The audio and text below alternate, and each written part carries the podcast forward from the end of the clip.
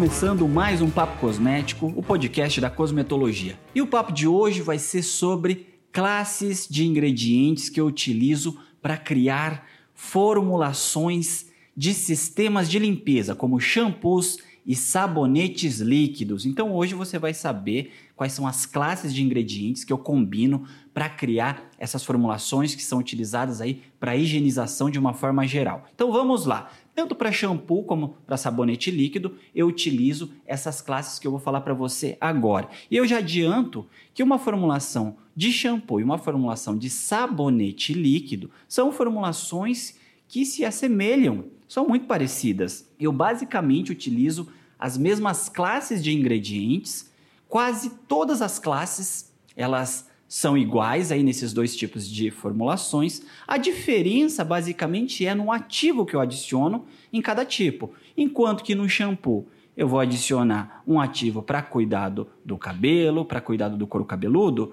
em um sabonete líquido eu vou adicionar um ativo para cuidado da pele. Então eu não vou adicionar um ativo para cuidado capilar no sabonete líquido. Então essa é basicamente a principal diferença aí que eu pratico para diferenciar esses dois tipos de formulação. O restante dos ingredientes são praticamente os mesmos. Então, vamos lá para as principais classes que eu utilizo para fazer sistemas de limpeza de uma forma geral. A primeira classe que eu utilizo é a classe dos veículos. O que, que são os veículos? Os solventes. No caso de um sistema de limpeza, como shampoo e sabonete líquido, é a água. Então a água é o principal veículo aí da formulação. A água é o ingrediente mais barato da formulação. Isso é ótimo, porque é o ingrediente que está presente também em maior concentração normalmente nesse tipo de produto. A segunda classe de ingrediente, depois da classe dos veículos, é a classe dos quelantes. Os quelantes são aqueles componentes que vão agir inativando íons presentes na formulação, impedindo aí reações que possam prejudicar o produto. Então, quelante é muito importante para esse tipo de formulação também. A terceira classe de ingrediente que eu utilizo é a classe dos umectantes. Umectantes, componentes que vão levar a hidratação até a pele, componentes que muitas vezes vão evitar o ressecamento de vários tipos de formulação. No shampoo e no sabonete líquido, isso não acontece muito porque é um sistema cosmético com alta concentração de água, mas uma emulsão pode ressecar, por exemplo. Então, por isso que eu utilizo muito umectante também na emulsão. No caso do shampoo, esse umectante, como glicerina, por exemplo, como butilenoglicol, propilenoglicol, propanediol, enfim, vários tipos de umectantes são utilizados para ajudar aí na hidratação da pele principalmente. Depois, a próxima classe de ingredientes é a classe dos tensoativos, também chamados de surfactantes. Essa classe de ingrediente é a classe chave de uma formulação de limpeza, porque os tensoativos são os componentes que vão ajudar a fazer a limpeza, a retirar sujidades, a formar espuma. Por isso que os tensoativos são tão importantes em sistemas de limpeza. Muitas pessoas associam a formação de espuma, muitas vezes, com limpeza. Nós sabemos que essa relação ela não é totalmente correta, mas muitas vezes o consumidor ele quer sim um pouquinho de espuma ali no produto que ele está utilizando para fazer a higienização do cabelo, do corpo, porque ele acha que essa espuma remete à limpeza. Então, vamos aí contentar o consumidor, é claro, e fornecer um pouquinho de espuma e também realizar a limpeza. E você vai fazer isso utilizando tensoativos. Então, essa é uma das classes chaves, uma classe muito importante em sistemas de limpeza. A próxima classe de ingredientes que eu gostaria de citar em uma formulação de limpeza corresponde à classe dos agentes condicionantes, componentes muito importantes que vão levar condicionamento tanto para a pele como para o cabelo. Né? Nós utilizamos, por exemplo, é, poliquatérnios, goma guaquaternizada, que são agentes condicionantes aí que vão ajudar a dar um condicionamento para a região. Então você quer fazer a limpeza, mas muitas vezes o consumidor espera mais do que simplesmente limpeza de um produto para higienização, ele quer também um leve condicionamento ali, né? uma espécie de sobreengorduramento. Enfim, nós temos para isso a classe dos agentes condicionantes. Nós temos também a classe dos conservantes, que você sabe que é uma classe fundamental. Afinal de contas, nós precisamos conservar essa formulação, evitar crescimento de fungos, leveduras, bactérias. Por isso, nós utilizamos os conservantes. Então, conservante não pode faltar.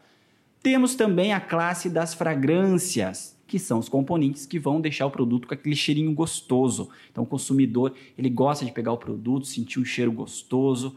E muitas vezes a compra é feita justamente porque o consumidor se identifica com o cheiro da fragrância do produto. Então escolha muito bem a fragrância aí para o seu público, porque a fragrância ajuda a dar uma identidade para a formulação.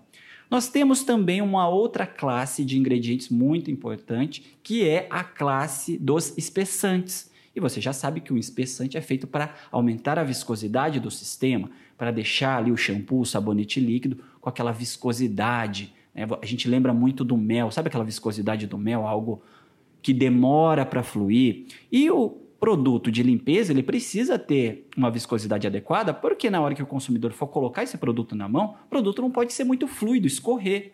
Então tem que dar tempo dele pegar esse produto, colocar na mão, levar no corpo, levar no couro cabeludo, levar no cabelo, massagear. Então o produto não pode ser muito fluido. E para isso nós utilizamos aí espessantes para aumentar a viscosidade desse tipo de formulação. Existem vários tipos de espessantes no mercado. Nós temos desde o cloreto de sódio, né, o popular sal utilizado aí para espessar sistemas sulfatados de shampoo, sabonetes líquidos, mas nós temos também outras opções de espessantes aí até considerados aí mais naturais, né, opções como a goma xantana, a hidroxetilcelulose, entre outras opções de espessantes. E nós temos também em shampoos uma classe de ingredientes que nós podemos dizer que é opcional, que é a classe dos perolizantes ou pacificantes ou colorantes.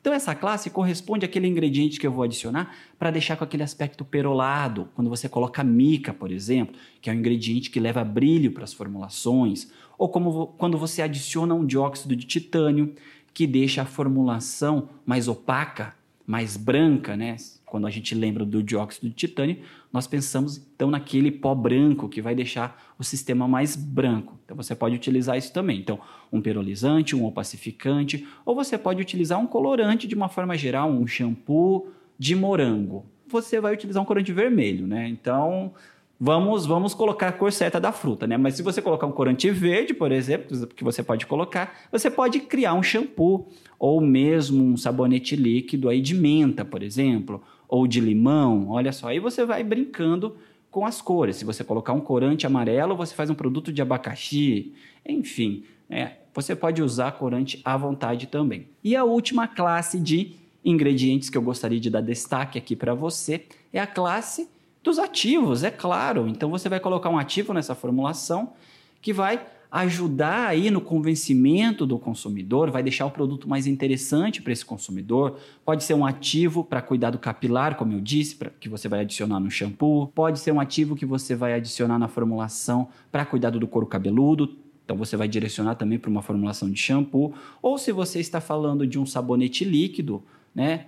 De um produto para usar para limpeza, para higienização do corpo, você pode utilizar um ativo para pele, um antioxidante, você pode utilizar um hidratante para pele, então ao mesmo tempo que limpa, leva um pouco de hidratação.